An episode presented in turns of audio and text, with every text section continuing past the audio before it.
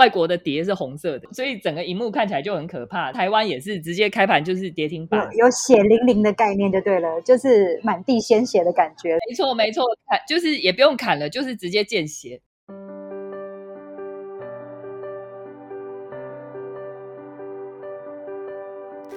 欢迎来到紫薇会客室。我们希望透过现代化与科学化的紫微斗数，经由学习与实践，解决我们人生中的大小事。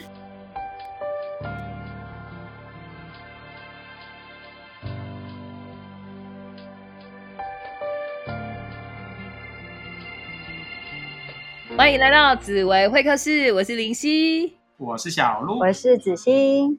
好哦，那我们今天要谈的问题呢，我觉得应该是蛮好玩的，因为呃，很多人都会好奇。到底命理师在干嘛？那所以我们今天就来跟大家分享一下，为什么我们会成为紫薇斗数的咨询师？那怎么一步一步走过来这样子？那就我那我就先先问一下那个子欣好了，你你当初你是怎么开始接触命理啊、紫微斗数这些东西的？为什么会想要接触？其实如果要讲到接触命理啊，那个就真的是讲到小时候了，想到我小。就我小时候的时候，我在国中的时候，我有个称号叫星星公主。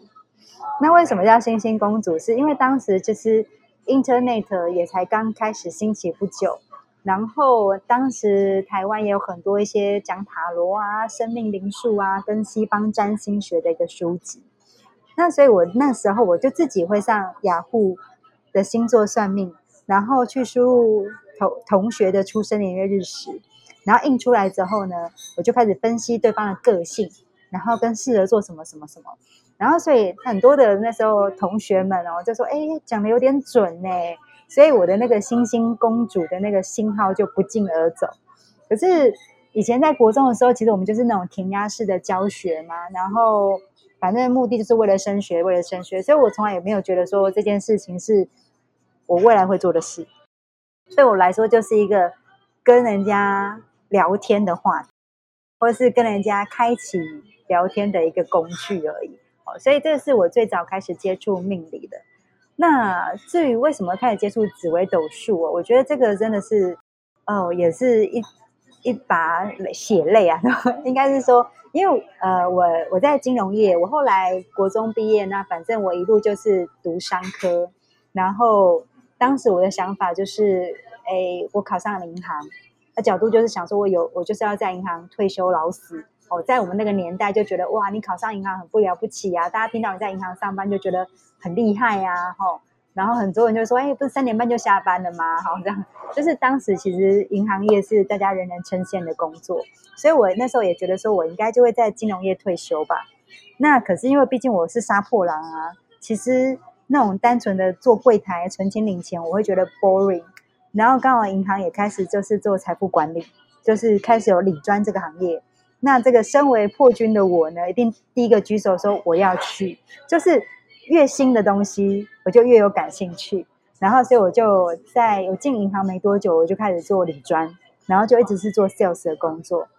那甚至两千零八年的时候，那时候应该算是还没有金融海啸之前，应该算是金融业的一个算是一个顶峰啊。然后。当时的我，甚至是在香港工作，我在台资银行的香港工作，就是基本上我应该在金融业的前哨站，逻辑是这样。可是殊不知，两千零八年当我到了香港的时候，没多久金融海啸爆发了。然后呢，金融海啸震央其实就是从香港开始的。然后，所以当时我的我我们这种在香港是金融重镇嘛，尤其是外资，更是以香港为一个金融重镇。所以就看到很多人就是金融才子、金融的金童玉女，就一个皮一个纸箱，然后就是西装笔挺，然后拿着一个纸箱，然后就是被支欠。然后呢，当时上班的时候呢，一定都坐地铁。然后出了地铁的时候呢，通常满地都是抗议的布条啊、宣传单啊等等。所以当时我就想说，我真的能够在金融业退休吗？那以我那如果当有一天我很需要银行，或者我很需要这份收入的时候，可是他觉得我已经没有用途了，他 fire 我怎么办？那到时候我我我会不会是成为这些人？然后我的未来会怎么样？那我就觉得说，不能够让就是自己就是成为那个当变数来的时候，我不能让我自己毫无毫无应变能力。所以那时候我就想说，那我好像得要开始找斜杠，就是我得想想看，说，哎，如果这个行业不行了，我可以做什么事情？结果，哎，刚好那时候科技紫薇，然后他们刚好也在就是推广，就是你来学紫薇斗数，我就让你可以挂牌在这边，然后我们帮你揽客人，然后呢，你可以帮人家算命。好，那我就觉得，哎，那这样不错哎。想想我小时候叫星星公主嘛，那我可以把我小时候的热情。成为我未来的斜杠不是很好吗？所以我因为这样的关系，我就开始接触科技紫薇，然后开始做学习命理的动作，是这样子来的。对，那小鹿呢？小鹿你呢？其实这个就要从我小时候开始说起了。小时候人家都叫我星星王子，大家都要说小时候就对了。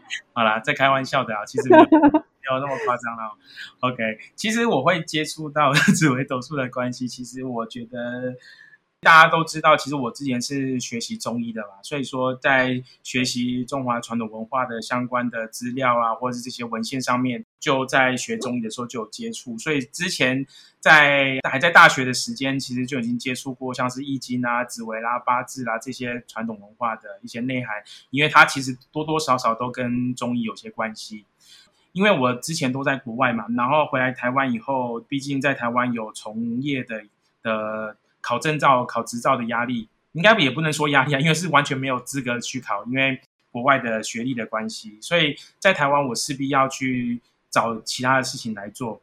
所以说我那时候就想说，嗯，那时候中医这件事情延伸出来，我可以蛮快上手的，其实就是紫微斗数或是命理这一块东西，而且我本身也很感兴趣。所以说透过中医的桥接，然后进阶到去接触到命理，其实主要的原因在这个地方。那至于为什么会想要去接触命理，其实我发现，因为我们当初在讲中医，其实它是在治疗人身体上的疾病嘛。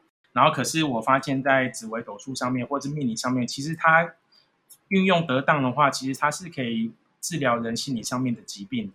所以说，在那个时候，其实也透过命理也。提供我自己蛮多的能量去做一些调整，也从命命盘里面去知道说，其实可以透过命盘如何去规划未来。所以说，会接触命理，主要是因为我从命理这个地方这个工具得到了很多的能量，然后自然而然我就会想要更想要去去发挥它，去发扬它，让它让更多人可以知道它命理的好处，这个样子。所以说，不像子欣有那么高大上的理想的哦。其实我还是蛮自私的啊，从自己出发这样。没有，我只是怕我没有很高大上，我只是怕被 fire，然后我不想要等到那个时候，我只能坐以待毙。我没有高大上。OK，那林心你呢？你是自己是为什么会开始接触到命理这个工具这个产业呢？我跟你讲，我接触的就早了，这个 我还是个婴儿。现在大家比年轻的就对了，对对对，但是但是比不是不是我提供价值给人家，只是因为我的出生，然后我我爸妈就是有有接触到说，哎，那时候有电脑算命，然后他们就把我出生时辰输入下去以后，结果他们后来发现啊，就是里面说的每一件事情都一件一件的在实现，所以他们觉得很可怕，然后所以这件事情呢，对我就是一个启蒙吧，就是说，呃。我我只知道说哦，命理这个东西真的是很玄很厉害，但是我当时我就会觉得说，这么厉害的东西跟我有关吗？好像也扯不上关系，所以根本就不会觉得说未我的未来跟这件事有关。然后呃，可是我我的状况跟那个子欣一样，因为我也是金融业嘛，我在证券业，哇，那个你知道那个那个金融海啸一来啊，那个那个荧幕全部哦，因为那个外国的东西都是红的嘛，就是很可怕。外国的碟是红色的，所以整个荧幕看起来就很可怕。台湾也是直接开盘就是跌停板，有血淋淋的概念就对了，就是满地鲜血的感觉。没错没错，砍就是也不用砍了，就是直接见血。然后台湾就是跌停板都是惨绿，还就是就是搞到后来好像是跌停板还变就是就呃负负三点五趴，本来跌停板是七趴嘛那个年代，所以就是开盘就是收盘了，你知道吗？呃，办公室就是也也被砍了三分之一的人力，真的是很可怕，血流成河。然后很多要好的哥哥姐姐就是离开了这样。所以我当时也在想啊，我我有没有后路可以退？可是因为当时我想到的是说，哦，因为命理业是状况越糟的时候需求越高的行业，所以呢，从那个财经金融背景的角度出发，我我我需要避险，所以我才会找上这样子的。呃，东西来接触，那可是真正要接触，还是需要有一个爆点嘛？那就是为了人际关系，因为当当初交交了一个前男友，然后后来变前夫，那一段就是非常可怕。我我也想要在我的人生里面去，就是命盘有没有可能告诉我答案，所以我就跑去学那个紫微斗数。那当时呃，因为我我妈妈都是在那个命运好好玩上面会看到那个张生书老师，他就觉得这个老师很棒。所以，呃，我妈介绍的嘛，你你你也同意这个老师就讲的东西会对，好，那我就来听听看这个老师到底在讲什么，这样，然后所以我就跑去那个科技紫薇上课了。好，我们这一集好像有点在帮科技紫薇打广告，好，只是只是因为我们三个人是同样的背景啦，所以一直都会挑科技紫薇。对啊，我因为某一天说它是我们之所以三个会碰在一起的原因啊，所以饮水思源，它就是我们的源头。没错，没错。那可是呢，因为因为一开始我只是一个学习者嘛，就是说哦，去学了紫微斗数到底是怎么样，奥秘干嘛怎么样？那中间当然是下巴掉下来，就是觉得说哦，原来真正的紫微斗数啊，跟我以前想象的紫微斗数是不一样的事情。那虽然有点小小的失望，可是我觉得也得到一些心灵上的平安。比如说，就是在科技紫微网真的是学到很多。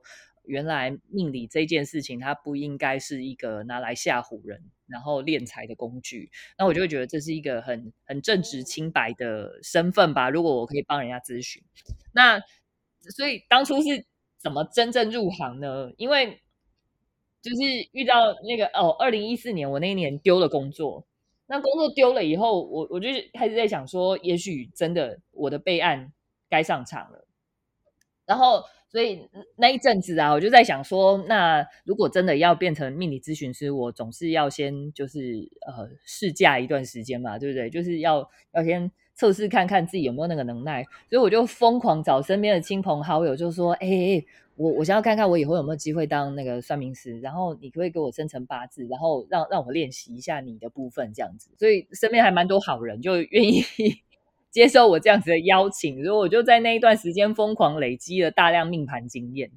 可是我也在这个过程当中，我发现很多人命盘是算错，比如说就是他明明就是个天机，结果被算成七煞，然后他又是女生，哇，那真好惨！从小到大就是几乎都是被被那个爸妈虐待的那一种，我就觉得很可怜。对对我来说，我当时我我我并没有觉得说我一定要在呃紫微斗数界。要有一个什么很厉害的一个结果，我只是希望，呃，被被我算一个就是一个，那我可以确认能救一个是一个是吗？对，因为真的那个命盘被算错，那个人生真的是非常可怕的一件事情，就是所以能救一个是一个的心态，所以我就觉得说好，那我反正我入行嘛，那时候我还没有真的离开投资银行，我就只是呃，先先兼职出道这样子。哦，所以 我就边做啊，然后边看看这样子。你知道，阴性人总是比较保守嘛。对，那是真的，就是说，哦，后来离婚了，然后我也想要离开那个投资银行业。就是你也知道，二零一六年台湾的那个交易量真的是非常少，我觉得再再回去也实在没意思。而且就是每天都在都在处理那些，又又有客人说啊，他们那个最近报酬率不好，所以要砍我们。手续费价格，我心里面都觉得这是什么乐色啊！不是，好好不要不要树敌了，对不起，没事。好，总之呢，我就觉得二零一六年那一年，就是我真正下定决心是我要我要开始走这一行的那一年。那我我也因为就是没有后路了嘛，这这个命理变成我的第一选择，然后我也累积那么多经验了，我就真的真的出道。那。对啊，那两位呢？你们你们从那个学习到真的出道，像呃小鹿啊，你就觉得说可以呃治疗人的心理疾病，或者是说治疗人呃可能他不是什么很很大的病，但是就是需要有人去呃告诉他一个方向。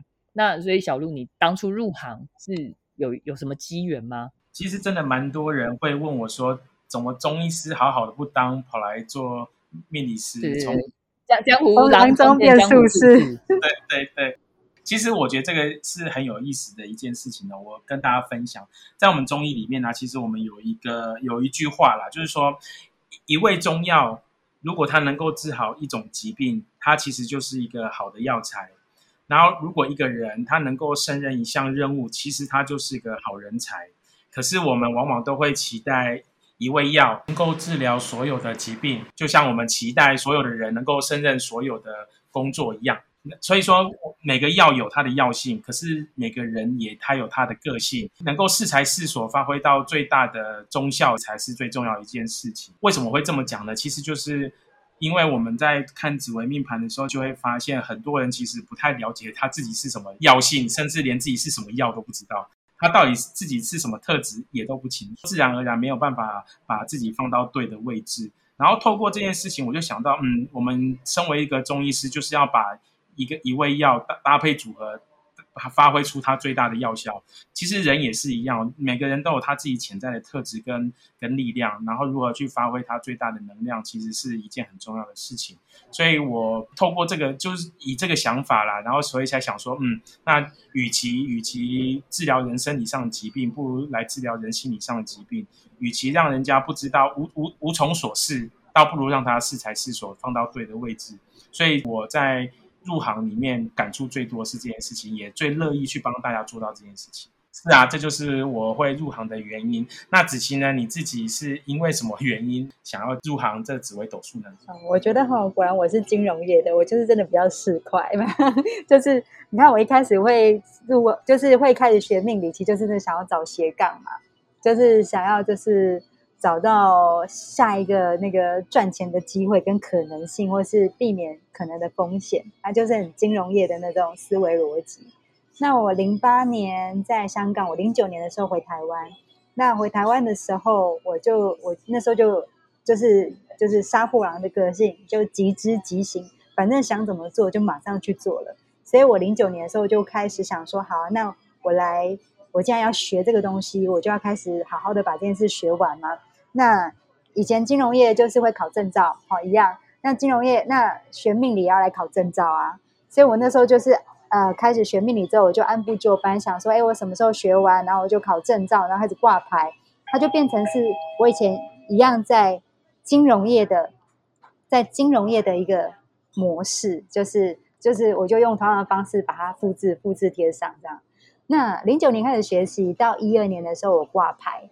但是在这个挂牌之前呢，其实我回来台湾之后，我不单单是我不单单只是工作上做了改变，其实我的呃就是家庭生活也做了改变，就是我我把原本那种女强人的性格，或是那种对事业的那种呃冲劲，我放到了想要求一个圆满，就是变我想说，我除了把我的人生卖给工作之外。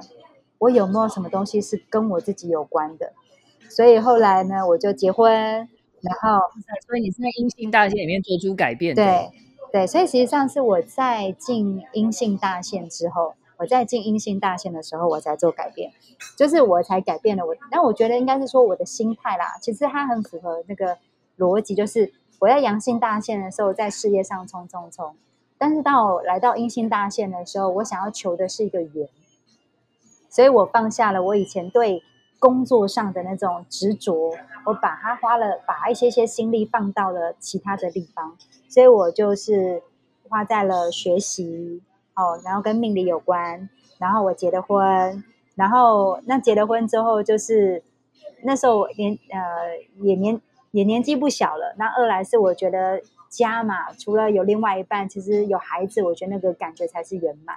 所以我结了婚，然后有了小孩。好，那结了婚之后呢，当然就要处理的就是结婚的问题了。因为我是阳性人，然后我老公是阴性人，所以呢，那个当婚前的时候觉得什么都好，婚后就觉得什么都不好哈，就是个性上的摩擦，因为开始朝夕相处了，然后个性上的落差开始有很多的一个冲突产生了。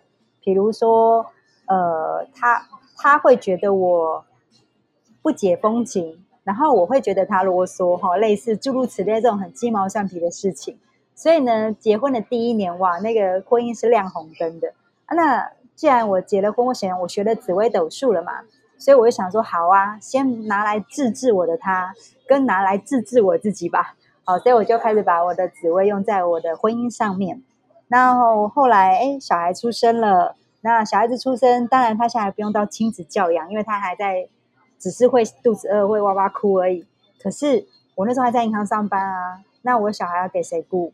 那责任归属对，就是那我我我我自己很知道，说我不是一个在家里头我是一个废材，但是我在外面可能是一个人才，所以我知道我。应该是没有办法做好那个在家相夫教子的工作，那所以当时我我婆婆一来，我婆婆她那时候想要帮我带小孩嘛，他有主动提要帮我带小孩，那我也觉得哎，那给婆婆最好啊，又可以省钱，然后呢又不用接送，很 OK。那但是有没有可能冲突会增加？这是有的哦。但是我已经有了前车之鉴，就是我跟我老公的磨合。这时候我其实就把紫微斗数在还没有开始有问题之前就开始对症下药了，我就不是在做治病了，我就直接在做事前的预防哦，跟中医的那个强身健体哈，我就开始做这件事了。所以其实是直接扫除路障，对对对，我就直接就直接开始温补啊，干嘛干嘛之类的，所以让我自己有个让他跟我都有个强健的一个一个开始这样子。好，那所以我其实是在。呃，零九年学习，然后一二年挂牌之间，我其实是把它用在我自己解决我自己的人生的问题。后来呢，我在一二年终于挂牌了。可是我挂牌之后，其实对我来说，它就是一个一个任务的完成。就是我说，哎，可能学习、考照、职业，它就是一个好像该做的事。可是我当时也没有想说，我要不要专职做这件事，因为一来是那时候。金融业又开始生龙活虎了嘛？那在金融业赚的钱真的还是比较多，所以我就其实我就是兼着做，然后就用礼拜一到礼拜五跟礼拜六白天就是回回命理啊。但是我的重心其实一直都还是放在我的金融业的工作上。对，那为什么就是后来为什么会跳出来真的专职做这件事？其实跟林夕有点像。林夕说他是一六年的时候。下定决心，对不对？那我其实也差不多。我是在二零一五年的年底的时候下定决心。为什么？我那时候二零一五年的那一年，我算是我的金融业的算是蛮顶峰的时候。我一五年的时候，我的当年度个人的业绩手续费收入是两千万，就是说我帮银行赚了两千万放到口袋。我平均一季就是帮银行赚五百万，以这样的一个一个节奏在进行。然后到一五年年底的时候，都一定会习惯，就是金融业的逻辑就是要来设定明年目标嘛。我就想说，那我明年到底有什么目标？成业绩成长在二十趴吗？在三十趴吗？我突然对于这个业绩成长开始无感。我突然，我突然觉得说，这是我要的吗？那如果下一个金融危机来的时候，还是回到我一开始想的部分，我有没有准备好？所以后来我想想，说我好像应该要给自己一个冒险的可能性。哦，那不管是用破军的喜新厌旧也好，或是执行力强也好，我觉得我得要先放掉我现在的工作，开始下一段的冒险。然后那时候我想说，反正了不起就是再回金融业而已。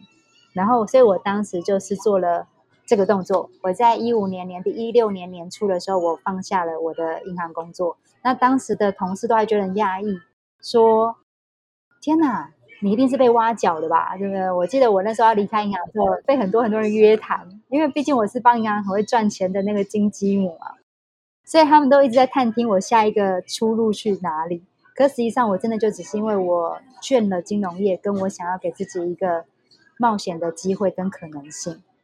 所以我就毅然决然放下了我的银行工作。那从一六年到现在二二年，其实大概四年的时间，我的生我其实也遇过很多的跌宕起伏。那包括说物质上会很明显感觉到下滑，因为在金融业赚钱真的比较快啊。那做命理，尤其是你是想要帮助人的命理，其实很难赚钱呢。它是一种 良心钱，知道吗？但是，虽然物质生活上是下降的，可是我觉得我的精神生活上面是富足的。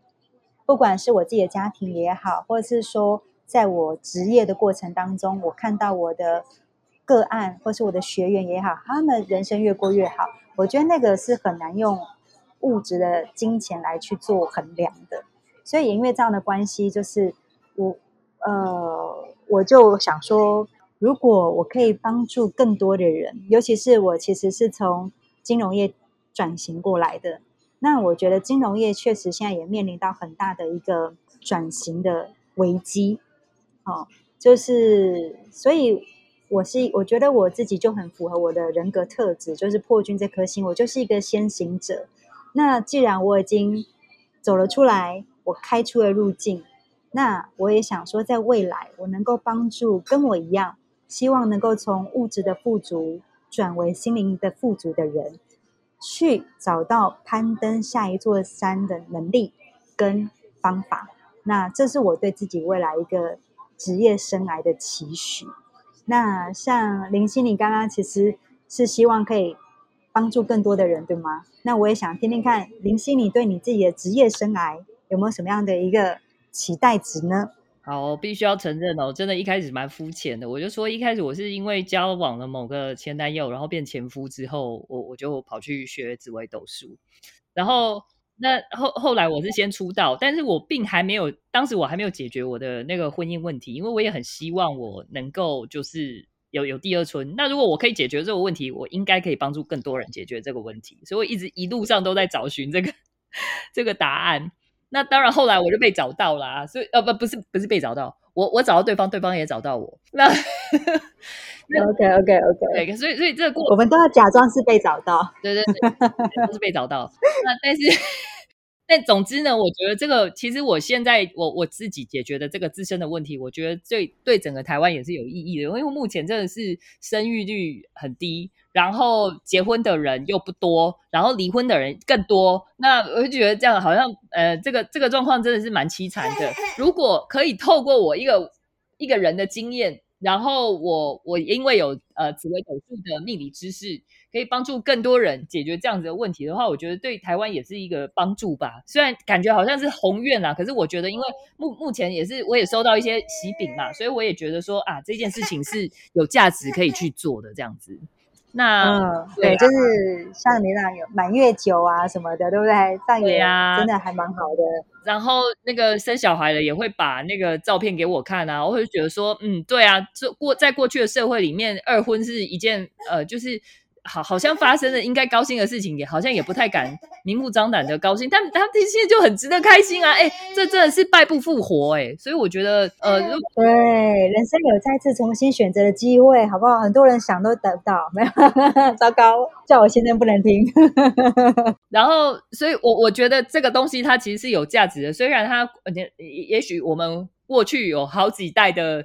女人不要说只有女人，因为过去男生好像二婚，我不知道啦。就是大家还是都会觉得说，好像人生不是那么圆满，就没有从呃，就是那个从一而终吧。对啊，然后还是说有配偶呃走了的那一种，那真的也是很伤痛。那可能问题是在现在的社会变迁真的很多，那其实我们有更多不一样的方式来看待我们人生，以至于我们产生我们。呃，比比我们想象还要更好的礼物来，那我也很希望这样子的礼物可以到更多人身上，尤其是那些渴望结婚的单身男女，就是我觉得真的有很多人是需要这方面的协助。那好，那这是我对我的就是职业生涯的期许。那不知道小鹿你怎么想的呢？OK，我在分享我的期许之前，我跟大家分享个故事好了。不知道大家有没有听过扁鹊这个？他其实是在春秋战国时代一个非常有名的一个医生哦，大家都知道他很有名，医术很高。可是其实他自己说，因为他本身是三兄弟其其中的老幺这样子，然后他说，其实在家里面他的哇，那不跟你一样？对对对，那可是他自己说他在家里面其实是医术最低的。怎么说嘞？他就说他的大哥是医术最高的，因为他的大哥在。治疗疾病之前，就是他可以防患于未然啊！在一个人生病都还没有开始生病之前，一看气色，望闻问切嘛，就刚光看脸的气色就可以用用药帮他调理好，所以说他这个人也不会生病。OK，在还没生病之前就已经调理好了。然后二哥的能力也很强，他是在疾病刚开始的时候就帮人家把病治好，防止酿成大病这样子。可是扁鹊他自己说，因为他的技术比较不够，所以说只能等到病入膏肓啦、奄奄一息以后，才下重药、下狼虎之药这样子，让他扳回一城。可是其实以一个预防医学的角度来看的话，其实是大哥的医术最高，因为那那个是最高明的境界。其实我在想，在命理上面也是一样哦。大家都听过穷烧香富算命嘛？很多人会来算命，其实都是因为有发生了一些事情，然后想要做些改变，就像看病一样，生病了才想要去治病。可是如果我们能，就像我一样，其实我们都一样啊。所以说，如果我们能够在事情发生之前，我们就能够做些调整，或是做些改变，然后去预防这些事情的发生，其实是更棒的。这也是我们在。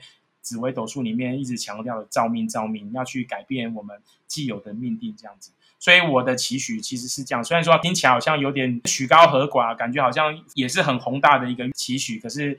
确实是一件很重要的事情。与其去预测未来，不如去规划我们的未来，把我们的生命生活过得更加美好。这样。对对对，所以各位听众，不知道你们听到这边有什么感觉？就是我们三位真的是非常非常热血的紫微斗数咨询师。所以呢，你怎么忍心拒绝我们？我们七月三十号跟八月六号两个周六，然后从早上九点到五点呢，我们准备要开一堂课，叫做紫微商学院的紫微人生设计工作坊。那我们我们这一堂会干嘛呢？子欣，其实就像刚刚小鹿说的，就是我们其实是觉得不要等到真的发生问题才来，就是解决问题。二来是，其实我们都希望我们的人生可以过得很幸福。那我们希望可以帮助所有的人，就是找到自己要的幸福，而且不只是找到。而且找到方法，可以确保自己能够拥有幸福。这个其实是我们在这个系紫薇商学院的系列课程当中，我们想要带给大家的。所以在设计人生工作坊的部分，我们想要带大家设计好属于你的幸福人生。如果想要对这个拥有幸福的一个设计人生工作坊感兴趣的人，记得在我们的一个节目资讯栏，我们会有相关的说明跟连接。那也欢迎你们来到我们的粉丝页，我们的紫微商学院也有相关的资讯，帮我们追踪、按赞、分享，还有呢，帮我们的 podcast。给更多人收听，让他们跟你一样觉得快乐跟幸福，好吗？好哦，所以到时候呃，我们我们的这一堂课呢，其实我们在这一集的呃资讯栏上面也会提供给大家，那就是欢迎大家来跟我们共度这两天，然后相信大家都会有非常多的收获。然后你可能会对第一第一个你一定会对命理改观，第二个可能你会对你的人生改观。那我觉得这也是我们从事命理业呃最大的期望。那我们今天的内容就到这边为止，感谢大家的聆听，我们下次再见喽，拜拜，拜拜拜，OK，再见。